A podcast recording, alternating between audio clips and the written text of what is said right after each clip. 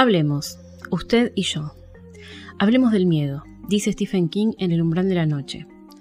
Hablemos del terror, de lo extraño, de lo incómodo y perturbador, de lo oscuro, de lo macabro. Mi nombre es Cecilia Lontrato y les doy la bienvenida a Hablemos del Miedo. Si les gusta el podcast pueden apoyarlo a través de Cafecito, Mercado Pago y PayPal desde los enlaces que figuran en la descripción del episodio.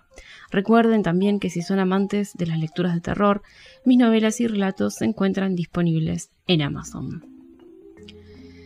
Buenas noches a todos, ¿cómo andan? ¿Cómo anda la gente? Espero que estén bien, que hayan tenido una linda semana. Eh, por mi parte, todo bien, en orden, un poco ansiosa, debo decirles, porque estoy ya casi a nada, a nada, a nada de terminar mi nuevo libro de cuentos. Así que bueno, nada, manejo un nivel de ansiedad que ya quiero poner la palabra fin, pero bueno, la realidad es que no es tan fácil, ¿no? Eh, hay, que, hay que sentarse y trabajar, no queda otra. Eh, pero estoy a muy poquito, muy poquito de terminarlo, así que bueno, ya les voy a ir contando un poquito más.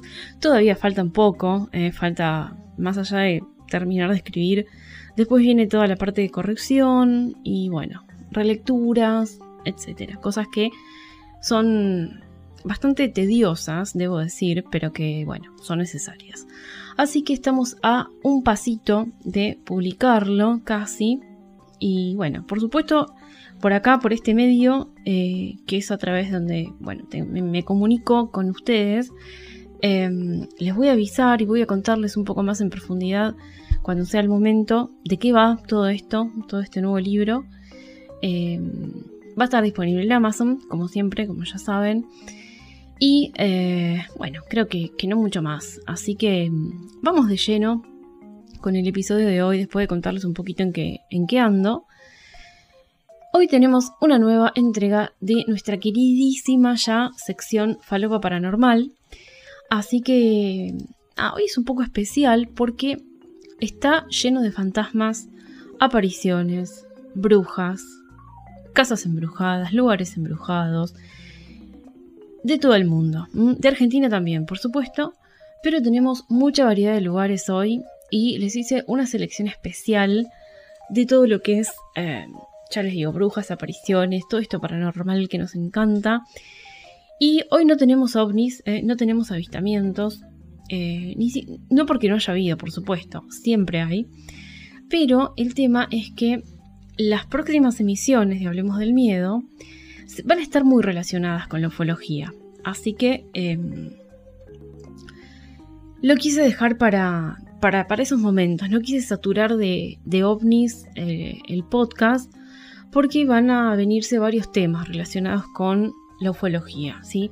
Yo les había dejado una encuesta hace un tiempito em, en el episodio del Mothman y ahí ustedes me dijeron que sí, que querían eh, más episodios relacionados con la ufología y bueno, van a tenerlos. Van a relacionarse un poco también con lo que fue el avistamiento del Mothman, porque como les conté, el avistamiento del Mothman tiene relacionados muchísimas otras cosas relacionadas con la extrañeza, ¿eh? con esto de no solamente de la ufología, sino muchas otras cosas, criaturas, visitas, bueno, vamos a estar hablando de eso en los próximos episodios del podcast. Por eso hoy vamos a centrarnos en otro tema que nos apasiona, que es todo esto de lo fantasmal, las apariciones, los lugares embrujados, misteriosos, tenebrosos. Así que tenemos mucho material hoy. Prepárense algo rico, algo calentito para tomar, que se viene el fresco por estas latitudes. Y bueno, vayamos arrancando. ¿eh? Vamos a arrancar con un lugar en, en Reino Unido. Vamos al Reino Unido, y es una calle esto, es un lugar embrujado y es una calle. El titular de la noticia ya nos alerta y dice, esta calle está tan embrujada que tienes que firmar un documento de exención de responsabilidades si quieres vivir en ella. ¿Qué pasa con esto? Parece ser que esta calle está tan embrujada, hay tanta actividad paranormal acá, que hay que firmar un papel a la municipalidad, alcaldía, etcétera, como para que uno eh, los queden exentos de responsabilidad si algo paranormal te pasa y no los puedas denunciar eh, a, ninguna entidad pública. Extraño. Esta noticia es del 14 de marzo. Eh, es de 20 minutos, punto es. Y dice, una calle en las afueras de Bolton, Reino Unido, estuvo plagada de tanta actividad paranormal aterradora que los residentes tuvieron que firmar un formulario de exención de responsabilidad antes de mudarse. Se comentaba que los residentes de Wingate Grove están obsesionados por un espíritu malévolo. Durante la década de los noventas del siglo pasado, que había estado haciendo de las suyas en una colonia de casas de protección oficial, atormentando a las familias durante muchos años. Según los informes, los sucesos espeluznantes se volvieron tan aterradores que el Consejo de Bolton tuvo que intervenir, informa un diario local. Después de que se realizara un exorcismo en el lugar. Ah, fueron, pero fueron con todo acá, ¿eh? eh sí, acá se armó, se armó, se armó grosso acá. Parece que los sucesos paranormales se detuvieron. Sin embargo, una vecina aún se vio obligada a firmar una renuncia de responsabilidades ante el, consistorio antes de mudarse a su nueva vivienda. En 1993, una familia comenzó a experimentar una actividad extraña en su hogar, cuando uno de los hijos hablaba con un hombrecito en su habitación y una sustancia similar al aceite se escurría por las paredes. Mm, terrible esto. Ya cuando hay... A mí me da un poco de, de miedo todas estas historias cuando, más allá de apariciones, hay cosas materiales y físicas mezcladas ahí, ¿no? Eh, una sustancia como el, el, aceite, esto se ve bastante en, las, en los eventos paranormales, o también moho, hay mucha presencia de moho después de algunas apariciones, y esto es feo, ¿no? Porque más allá de que te va digamos, comiendo, entre comillas, la casa, es una prueba física, y si vos no tenés humedad ni nada en tu casa, es una prueba física de que algo extraño sucedió y te queda ahí, o sea, vos lo estás mirando y queda ahí esa mancha, o quizás se va agrandando con el tiempo. Solo seis años después, una ráfaga de actividad sobrenatural comenzaría de nuevo, dos puertas más abajo, Laura tenía 12 años cuando se mudó a la propiedad y durante más de una década sufrió varios sucesos espeluznantes. 10 años, chicos, sufriendo experiencias para nada agradables. ¿eh? Esto es una locura realmente. El más aterrador fue cuando encontraron docenas de cuervos muertos esparcidos por el jardín delantero. Bastante heavy las apariciones, ¿vieron? No, no es una cosita de una luz extraña pasó por delante mío, una sombra, algo, una figura. No, no, no. Acá tenemos evidencias físicas y cosas que te quedan porque, a ver, eh, docenas de cuerpos muertos en el jardín, después lo tenés que limpiar, anda a limpiar eso. Es horrible. O sea, el fantasma bastante choto. Pues parece que para tomarse en serio lo de que un espíritu diabólico y con ganas de hacer el mal vaga cada cierto tiempo por alguna de las viviendas de la misteriosa calle. Se volverán a repetir. Y esto parece que sucede cada tanto, ¿no? Eh, por eso la alcaldía esta obligó a las personas a, quitarles toda responsabilidad cuando se muden a esa calle. ¿eh? Y parece que el fantasma este eh, se circunscribe solamente a este área. No, no es que va por todo un barrio o por toda una ciudad es sobre esa calle, un espíritu malévolo, dicen acá. Quizá era alguien que vivía por ahí y que murió en circunstancias extrañas o feas, no descansa en paz y está todavía vagando. Si yo fuera a la alcaldía, eh, bueno, yo porque soy re paranormal, pero eh, destinaría unos fonditos, ¿no? A contratar a algunos investigadores para que vean lo que pasa ahí, ¿no? Porque acá livianamente dicen que es un espíritu malévolo, pero yo qué sé, quizás es otra cosa, quizás algo peor. Quizás no es un espíritu, quizás es un demonio, directamente un demonio que vino del inframundo. No lo sabemos. Yo, si esto se vuelve a repetir, es como la tercera es la vencida, viejo. yo te voy a agarrar y vas, me vas a contar quién sos, me vas a decir tu nombre, como le dicen los exorcistas a los, a los demonios, y te voy a echar porque, nada, me baja el valor de la propiedad, ¿viste? En fin, calle embrujada, primera noticia desde Reino Unido. Vamos con la siguiente, también esta noticia es del 12 de marzo, es de mimorelia.com. Nos vamos a México, ahora viajamos a México. Eh, tenemos muchos oyentes en México, ¿eh? así que si, conocen esta noticia o si escucharon hablar de esto, dejen ahí en, la cajita de preguntas que les voy a dejar al final del episodio si, eh, nada, si tienen alguna experiencia paranormal con esta, con esta localidad. Morelia, Michoacán. El centro histórico de Morelia, les leo el título primero, perdón, dicen que esta es la casona más embrujada del centro de Morelia. Seguimos con, con lugares embrujados.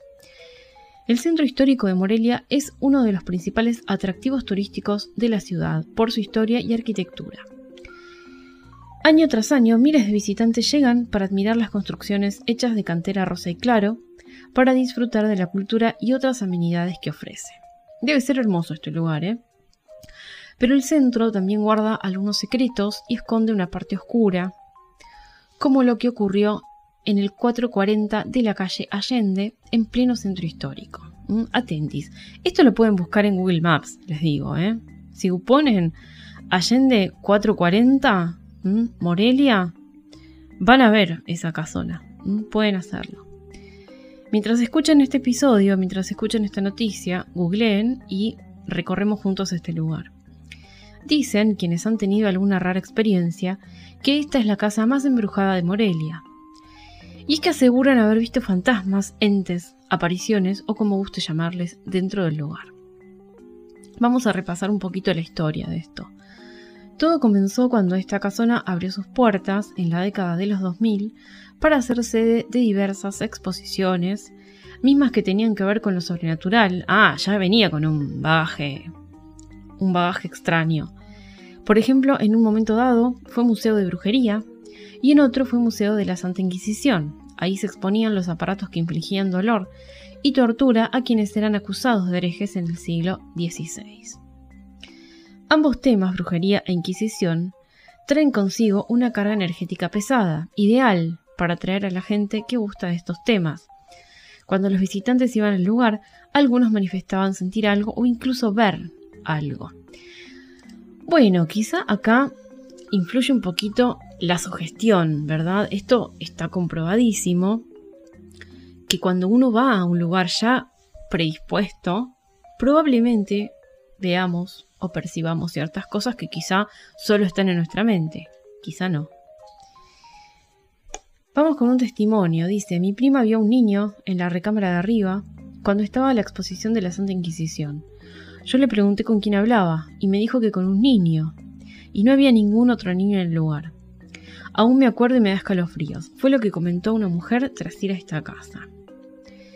Luego de que el dueño de ese lugar escuchara tantos testimonios similares, porque bueno, parece que esto se repitió, no solamente esta persona que, que dio este testimonio, sino que fueron mucha gente, muchas personas las que vieron cosas. Eh, el dueño del lugar se animó a decir que varias personas habían sido asesinadas, claro, cientos de años antes. ¿Cómo lo supo? Pues al hacer remodelaciones y excavaciones para modernizar la casa hallaron algunos cuerpos, entre ellos el de un niño de aproximadamente 7 años. ¿Coincidencia? No lo creo. Comentó incluso que había cuerpos emparedados.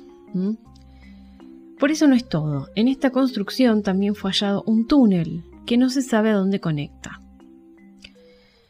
Cuando uno iba al lugar, además de ver los objetos de tortura y hechicería, también era posible ver una tumba, pues en el patio trasero donde se encontró uno de los cadáveres y que presuntamente sigue ahí, acondicionaron con vidrio y luces para poder observarlo.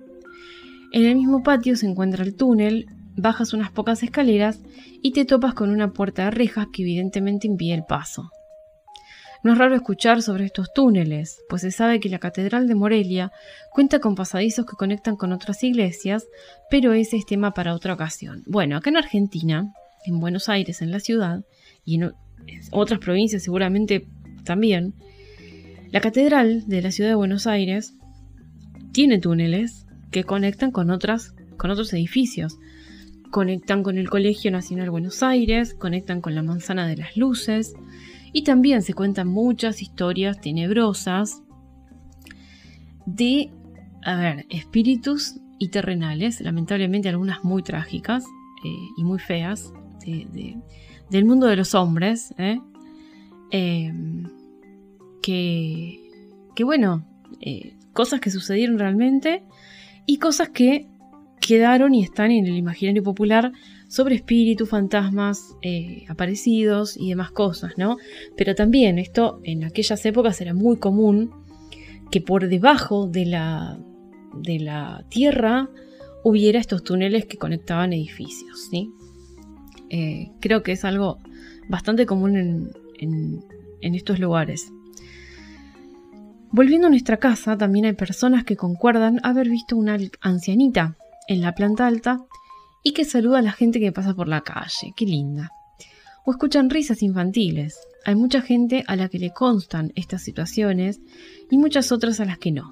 Solo se trata de una de las muchas historias paranormales que puede haber en el centro de la capital michoacana. La historia que circula en páginas de internet de cosas paranormales es que la casa antiguamente pertenecía a un famoso ladrón. Mm, hay, muchas teorías, muchas teorías, no, muchas eh, historias, orígenes de esto. Que además de robar también cometía otros crímenes. Se dice que la casa, que en la casa, perdón, están enterrados los cadáveres de un padre y su hijo y de dos frailes. Al final de cuentas son solo historias que nos pueden fascinar y que podemos transmitir a unas personas y esas personas a más gente. Hasta ahora no hay algo oficial sobre los hechos acontecidos al interior del 440 de Allende. Con el paso de los años, el Museo de Exposiciones cerró y luego se convirtió en varios negocios. Actualmente está cerrado y es propiedad privada.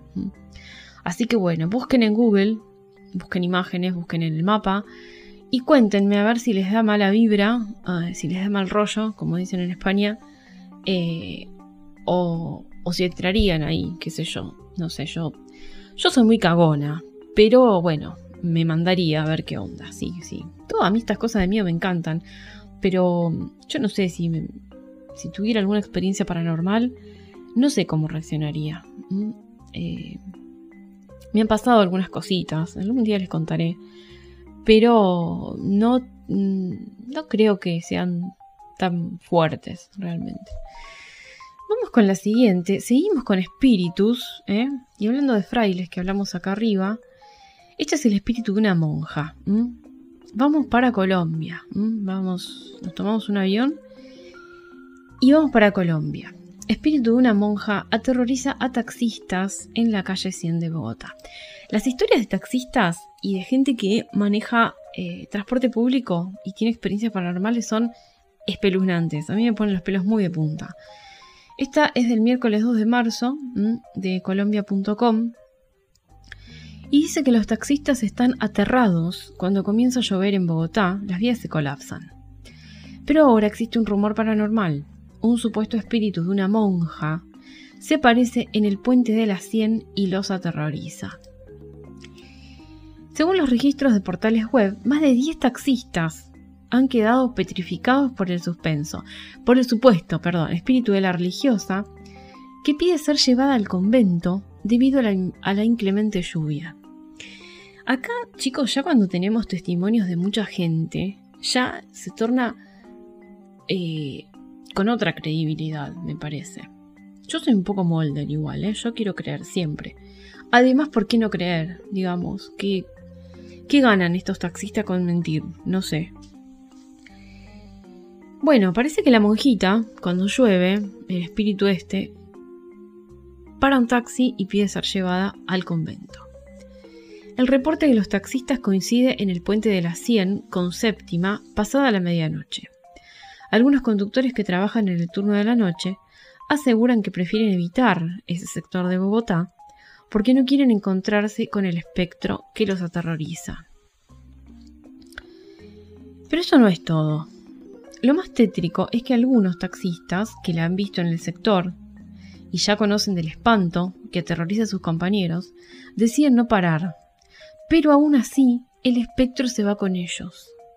¿Mm? Se sube, la monja se sube, no, no se quiere mojar con la lluvia, chicos, es reentendible. O sea, muchos han quedado aterrados porque ven por el retrovisor al espíritu acompañándolos. Terrible, terrible.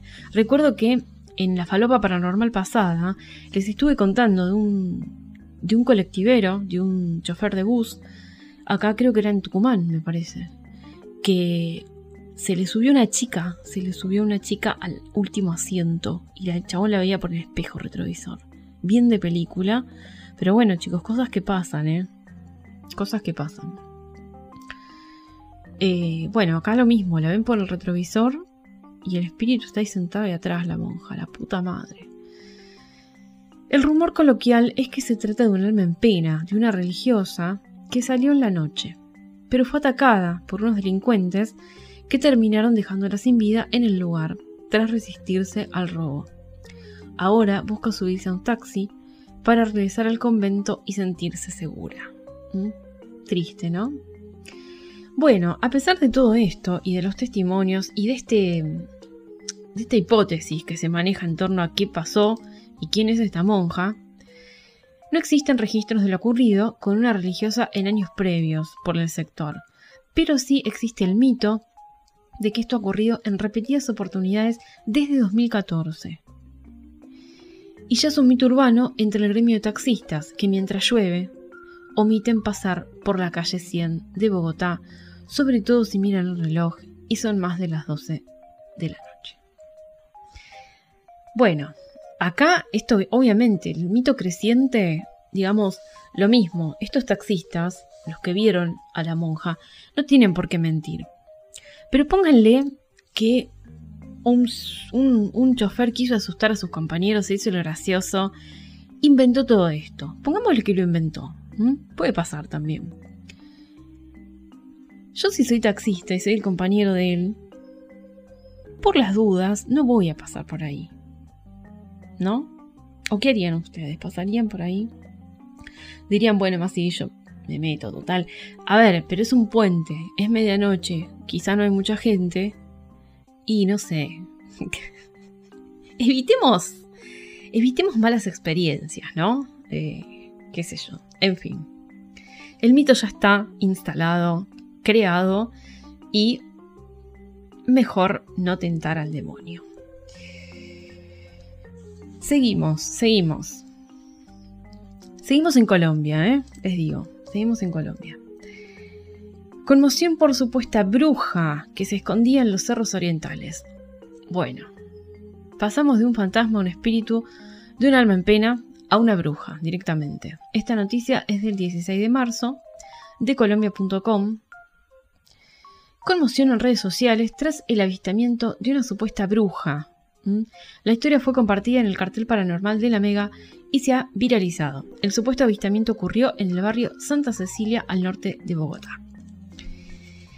Según detallan medios nacionales, todo ocurrió el sábado pasado, cuando un grupo de jóvenes salieron de jugar al fútbol. Uno de ellos escuchó unos silbidos desde un árbol. Extrañado, logró visualizar una silueta misteriosa. Yo les digo, no sé, no sé ustedes, pero una de las cosas que más miedo me da son los silbidos en la noche. Acá, yo no sé si es una, una superstición solo argentina, pero dicen que no se silba de noche porque atraes al demonio.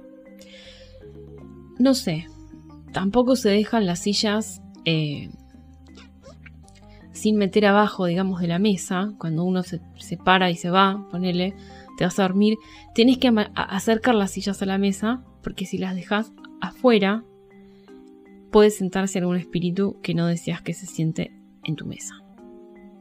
Ahí se los dejo. El chico este escuchó silbidos desde un árbol. Eran como las 11 de la noche y no podía visualizar con detalle lo que veían. Es por ello que uno de los compañeros toma las imágenes y se logran ver unos ojos intensos refiere el oyente del programa, que cuenta la experiencia. Sin embargo, aseguró que para poder visualizar bien lo que captaron en imágenes, tuvieron que editarla y añadirle filtros. La oscuridad revela unos ojos brillantes que, que aterran al más valiente. Les voy a dejar el link así ven la foto. Tras compartir las imágenes de la supuesta bruja, el oyente que comparte su historia revela que eso no es un evento nuevo en la comunidad, ya que desde niño habría escuchado que los cerros orientales eran el lugar favorito para hacer brujerías. Los amigos de la escuela me contaban que en, la, eh, zona siempre hubo atracción por las brujas e historias de brujería. Era algo que todos hablaban, explica el hombre. A lo que muchos usuarios en redes compartieron sus anécdotas de vivencias similares, lo mismo que antes. Eh, varios casos de que les pasó lo mismo, en las mismas circunstancias, en el mismo lugar, etc. Yo las he visto, ellas se transforman en búhos y cuando se paran en los árboles se hacen invisibles. Solo se escucha el ruido que hacen, refiere otro usuario.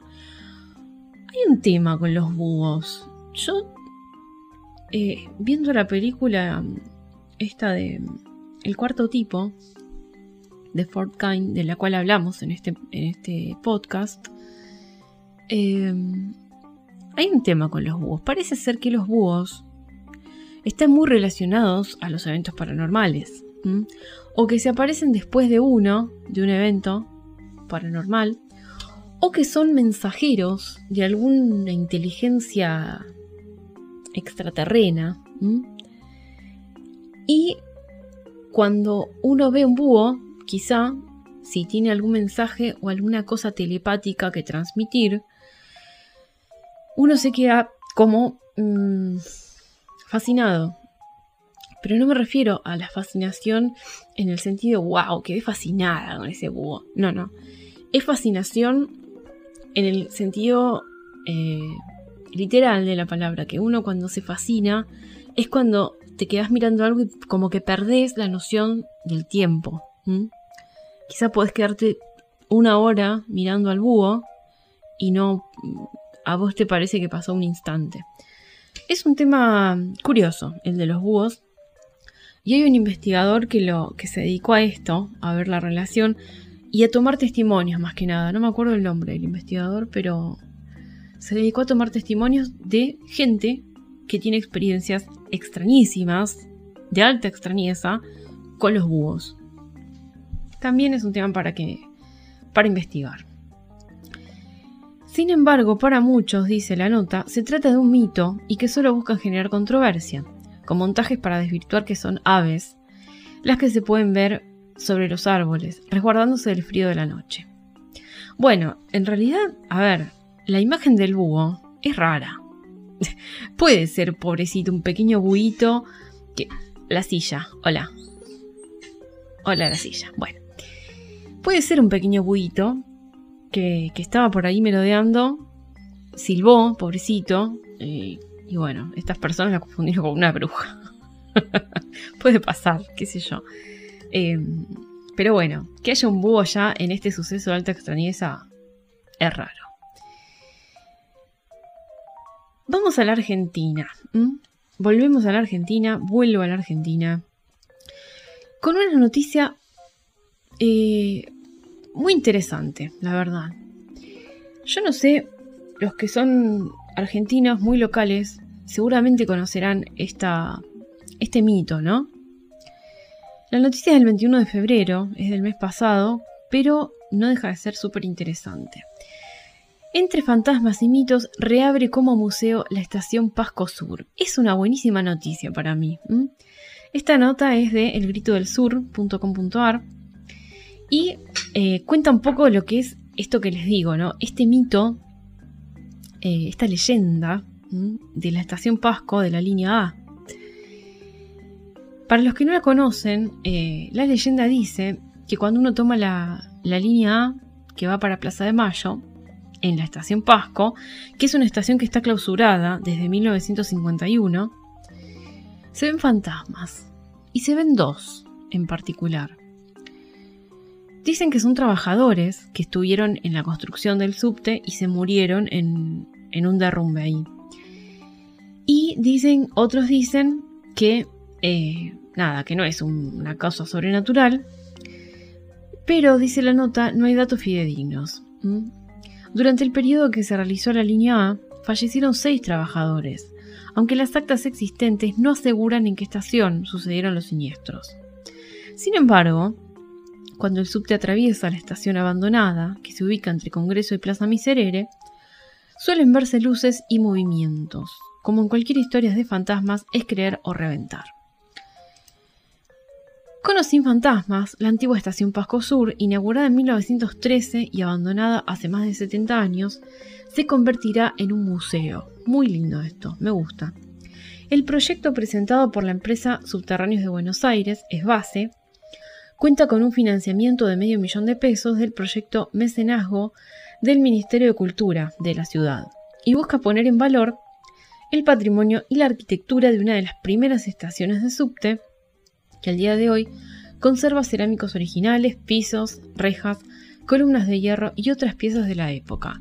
Acá a mí, la línea A del subte es una línea que fue renovada hace muchos años, eh, más o menos en los 2012, 2013, cambiaron todos los vagones.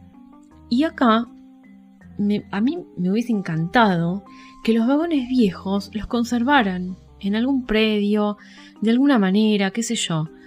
Eh, porque eran vagones hermosos, los vagones viejos de la línea eh, ahora, bueno, están los vagones nuevos, re lindos, iluminados, con olor a limoncito.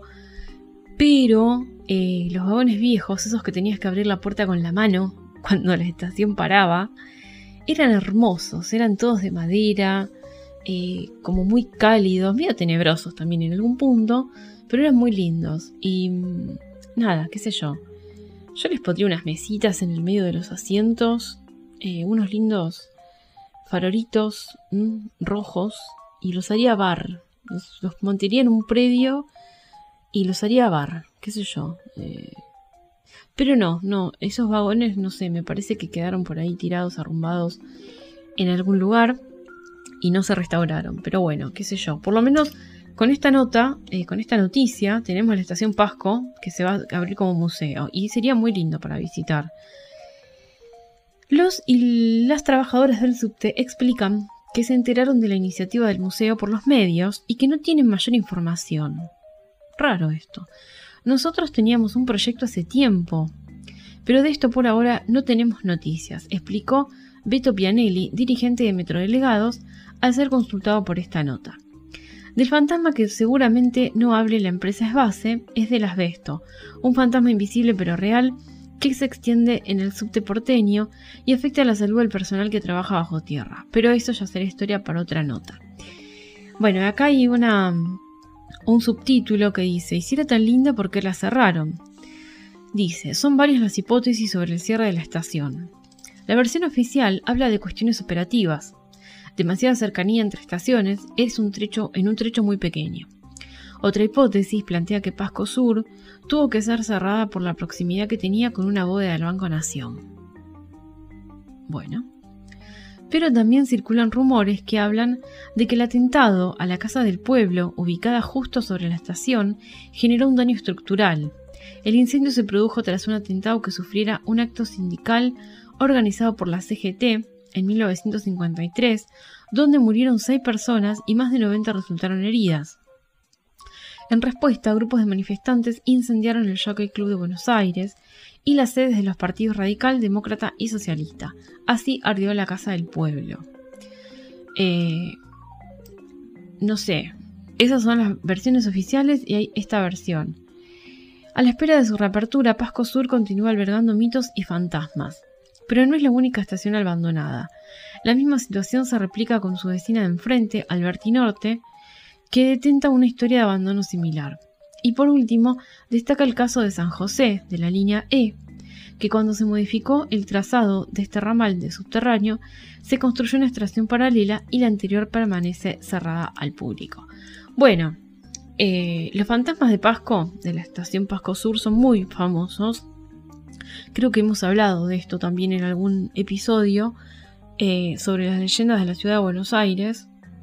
Eh, y bueno, nada, para los que nos gusta este tema paranormal, es una visita obligada. Yo creo que en algún momento voy a ir. Así que linda noticia, me alegré mucho cuando, cuando la leí. Vamos a Río Negro, seguimos en Argentina, donde dice que aseguran haber visto en Conesa al fantasma de un cura sin cabeza. ¡Wow! Cuota inquietante de terror, ¿eh? Hay un cura decapitado en mi nuevo libro, así que un poco por esto también la, la puse la nota. Sí, tengo, un cura decapitado en, en mi libro, en extrañas circunstancias. Después ya se van a enterar cuando lo lean. Espero que lo lean. Esta noticia es del 16 de marzo y es de masrionegro.com. A ver qué pasa con este cura.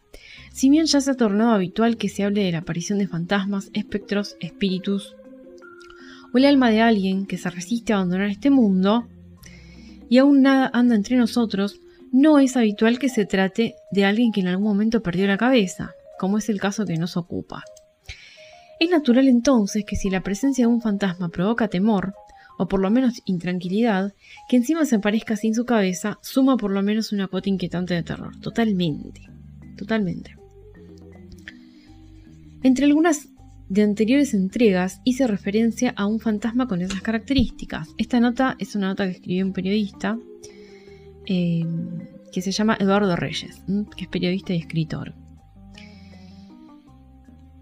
¿Qué tiempo atrás se, aparecía ante los centinelas que cumplían guardias nocturnas en la base naval Puerto Belgrano, como así también a la historia del caballo del diablo, que en algunas apariciones lo montaba un jinete sin cabeza.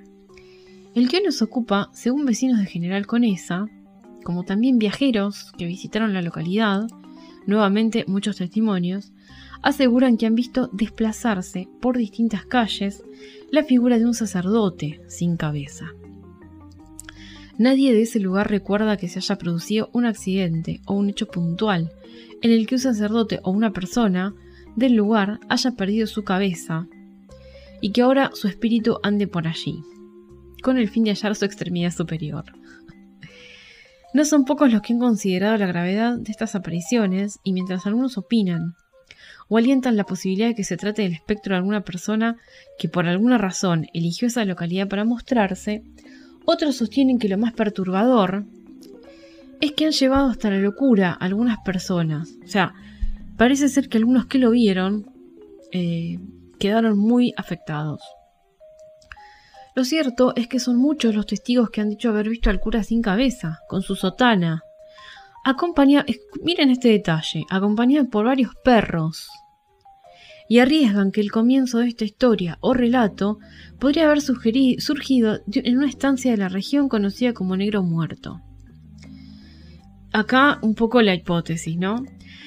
Esto a consecuencia de que un trabajador de ese establecimiento habría sido el primero que que dio cuenta de haber visto al cura sin cabeza, y si bien hubo quienes opinaban que podía ser una broma, otro peón de la misma estancia aseguró también ver salir al cura de un galpón, seguido por los perros. Circuló también respecto a este fenómeno paranormal una de las versiones que más aterrorizó a los vecinos, al surgir la versión que al sacerdote se lo veía a menudo realizar un recorrido por un barrio de alrededor de 20 casas con sus perros y desaparecer al llegar la última. Creepy. Eh, bueno, después eh, la nota habla de, un, poco, un poco más de casos que donde lo, vieron. Eh, dice, de acuerdo a lo que publica la página serargentino.com, una situación de este tipo se registró en general con esa, durante la aparición del fantasma del cura ya que según los comentarios al respecto se referían a que un personaje conocido de la localidad frecuentemente se lo escuchaba hacer alarde de su valentía, coraje y templanza. Entonces parece ser que esta persona se animó a salir y, buscar al cura eh, y, bueno, acusar al, resto de los vecinos de cagones, básicamente. Dice que él no creía en esto, así que se animó, dice que lo iba a esperar al espectro en la casa en la que se comentaba que desaparecía. Para ello se armó con una cuchilla de buenas dimensiones y una escopeta, para asegurarse de que nada le pasaría. No le va a servir de mucho una escopeta contra un fantasma, pero bueno, como yo nunca me crucé un fantasma, no opino. Ya de madrugada, instalado en la casita, escuchó ladrar a los perros, cosa que no lo alertó ni sorprendió, aunque no demoró mucho en advertir señales que lo alertaron, como que puertas y ventanas se abrieron abruptamente, como si una fuerza superior a un golpe de viento hubiera empujado con violencia a las aberturas. El devenido encorajudo acusó temor, y sí, aunque quiso no obstante demostrar su valentía y tomando la escopeta le gritó al posible bromista. Y para su sorpresa, ¿quién apareció? El fantasma del cura sin cabeza, con los perros. Bueno, el muchacho comenzó a disparar contra la figura del aparecido y hacia todos lados, sin lograr su objetivo, por supuesto. Ahí no, no te lleves armas, llévate alguna otra cosa, qué sé yo. Cuenta gente del lugar y testigos que si bien físicamente no sufrió daño alguno, no volvió a ser el mismo y quedó trastornado para algunos o completamente loco para otros, y nunca más insistió en cuestionar la leyenda popular. Y bueno. De todos modos, a partir de aquel suceso no se volvió a escuchar a ningún vecino hablar sobre haber visto al fantasma, pero por si acaso, tampoco hubo quien se animara a negar la existencia del espectro, que durante mucho tiempo tuvo atemorizada a la población. De nuevo, yo sí soy eh, parte de, algún gobierno de, estos lugares donde pasan estas cosas, yo mínimo mando a investigar, no sé. Porque es muy interesante. ¿eh? Lo raro acá es que no hubo ningún cura en esa ciudad que, haya sido decapitado. Entonces es como que si no tienen de dónde agarrarse de algo que haya pasado realmente, y es como que la leyenda pierde un poco de peso, ¿no? Eh, no es lo mismo cuando eh, pasa algo con alguien que muere y, y, aparece en algún lugar. Onda, esta es esta persona que falleció acá en circunstancias trágicas, extrañas o, que, o poco claras, no sé. Acá no hay ningún cura sin cabeza que haya existido en este lugar. Entonces, quizás es un poquito más difícil la credibilidad. Pero bueno, como digo, con lo de los taxistas y la monja, la leyenda está, se, está instalada, se instaló y difícil que, eh, que, se, que, se, que se caiga, ¿no? Eh, ya, ya, es difícil. Bueno, seguimos en Argentina. Esta es la última noticia de, de esta noche. Quise dejarla para el final porque me pareció de lo más espeluznante, sinceramente les digo. Son varias historias en una sola. Y es de un enfermero que cuenta sucesos paranormales y extraños vividos en un hospital. ¿Sí? Un enfermero sanjuanino cuenta los relatos más escalofriantes del Rawson y el Marcial Quiroga. Esta es una nota del 19 de marzo de tiempodesanjuan.com. Desde su cuenta de Twitter, el profesional de la salud que se esconde detrás del usuario arroba sanjuannurse, San Juan contó las anécdotas más paranormales de los nosocomios sanjuaninos. Eh, a ver, vamos a pasar un poquito. Este viernes anunció su hilo de Twitter sobre las historias más escalofriantes que le tocó vivir en primera persona y otros relatos de colegas que pasan largas noches en las guardias de los nosocomios públicos de San Juan. Historias en hospitales, chicos, hay a patadas. O sea, hay muchísimas, muchísimas. Porque bueno, obviamente pasan cosas no muy gratas en un hospital en general. En las historias cuenta la de la enfermera que falleció hace 25 años y todavía asusta a los pacientes del Rawson y del Marcel Quiroga. Em, bueno, acá resume un poquito los casos y vamos a meternos de lleno en el. Eh, los relatos, ¿eh? con las exactas palabras que él lo, relató. De primera mano. Esta sí es una leyenda urbana genuina. La leyenda enuncia que los sótanos del Hospital Marcial Quiroga tienen múltiples túneles. ¿eh? Vamos de nuevo con los túneles, miren esto. Ojo, los tienen. En ello funcionan el depósito de farmacia, de esterilización, redes, nodos de informática, depósito de la empresa de limpieza, entre otras cosas. Sin embargo, lo que hace singular a esta historia es que las malas lenguas atestiguan con firmeza que dichos túneles están conectados con la escuela de policía y el hogar de ancianos. Antiguas rutas de escape para las familias del poder de aquellas épocas, que tenían la costumbre de hacer túneles, ya los conocen. Es lo que hablábamos antes, ¿eh? estos túneles que yo les digo que la Catedral de Buenos Aires está conectado, bueno, es eso, es eso. Hay trayectos en donde no se logra ver el final del túnel. En fin, Nadie se animó a recorrerlos y comprobar si de verdad existe esa conexión y qué hay en el camino. ¿Tendremos unas catacumbas parisinas en pleno centro de Rivadavia? Pregunta que solo respondería el gran Indiana Jones. Adjunto foto de uno de los túneles. Ahí em, les voy a dejar el link también para que, para que lo vean. Bueno, esto de los túneles es fascinante. Realmente esto pasa en todo el mundo, ¿sí? Eh, y estaría bueno que alguien haga una expedición acá, ¿no? Seguimos. La graciosa de la pecera se llama esta. La historia que voy a narrar a continuación me pasó a mí personalmente. Fue una noche donde la guardia estaba llena, teníamos muchísimo trabajo. En la guardia tenemos una sala de observación, que le llamamos comúnmente pecera, por la razón de que se parece a una pecera por estar rodeada de vidrios y ventanales. La cuestión fue que esa noche la pecera estaba vacía. Mientras íbamos y veníamos con mis compañeros, escuchábamos que alguien se nos burlaba. La risa venía de la pecera vacía. Una de mis compañeras me dice, pone a grabar el audio con el celular, así nos sacamos las dudas. Lo hice, grabé dos minutos. Ya en la cena, escuchamos. Era una risa de una señora, risa mezclada entre burla, lamento y pedido de auxilio. El audio se viralizó por los grupos del hospital. Nunca supimos quién se reía esa noche. Pero cuando la guardia está saturada, se escucha la burla en los rincones. Terrible, terrible.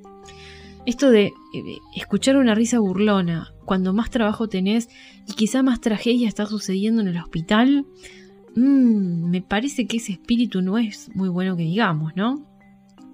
reírse de las desgracias, básicamente. Es, eso. Seguimos, seguimos con más historias. Esta se llama El paciente de las tres y media. Esta historia me la relató una colega de uno de los servicios del hospital Marcial Quiroga. Dice, prefiero no decir el servicio por, obvias razones. Mi colega narra que después de hacer la última ronda de la noche, tiene que encerrarse en el office de enfermería hasta que pasen las tres y media de la madrugada. La razón, justo en ese horario en punto, pasa un paciente arrastrando un pie de suero. ¡Ay, la puta madre, che! ¡Ay, me asusté, chicos!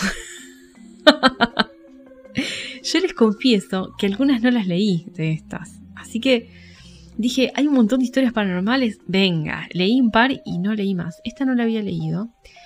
Un paciente arrastrando un pie de suero, ¿eh? Horrible. Lo paranormal aparece a dos centímetros de la puerta del office y desaparece una vez que cruza de lado a lado. Abrís la puerta rápido y no hay nadie. La particularidad es que sucede todas las noches en el mismo horario sin falta. El paciente de las tres y media de la mañana. ¿Habrá muerto a esa hora? ¿Mm? No lo sabemos. La próxima. La próxima se llama la leyenda de La Pulcra. Esta historia la narro muy precariamente y con las ideas en el génesis de mi experiencia profesional. La leyenda cuenta que si alguna noche te toca hacer fila para esperar a los que te dan turnos, se aparece de repente al lado tuyo una enfermera. Vestida con cofia, chaqueta almidonada, de punta en blanco, por algo le dicen la pulcra. Dicha enfermera te pregunta, ¿qué necesita? Vos le decís tu propósito de la visita al hospital y ella te responde. Ya será atendido por un secretario. Dígale que va de parte de la enfermera. Nombre, dice.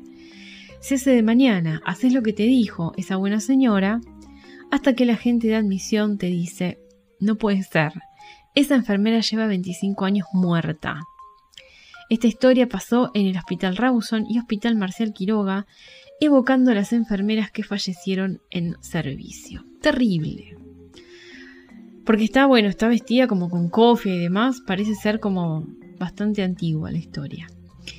Bueno, esta fue la última, la última historia yo creo que son bastante aterradoras. ¿eh?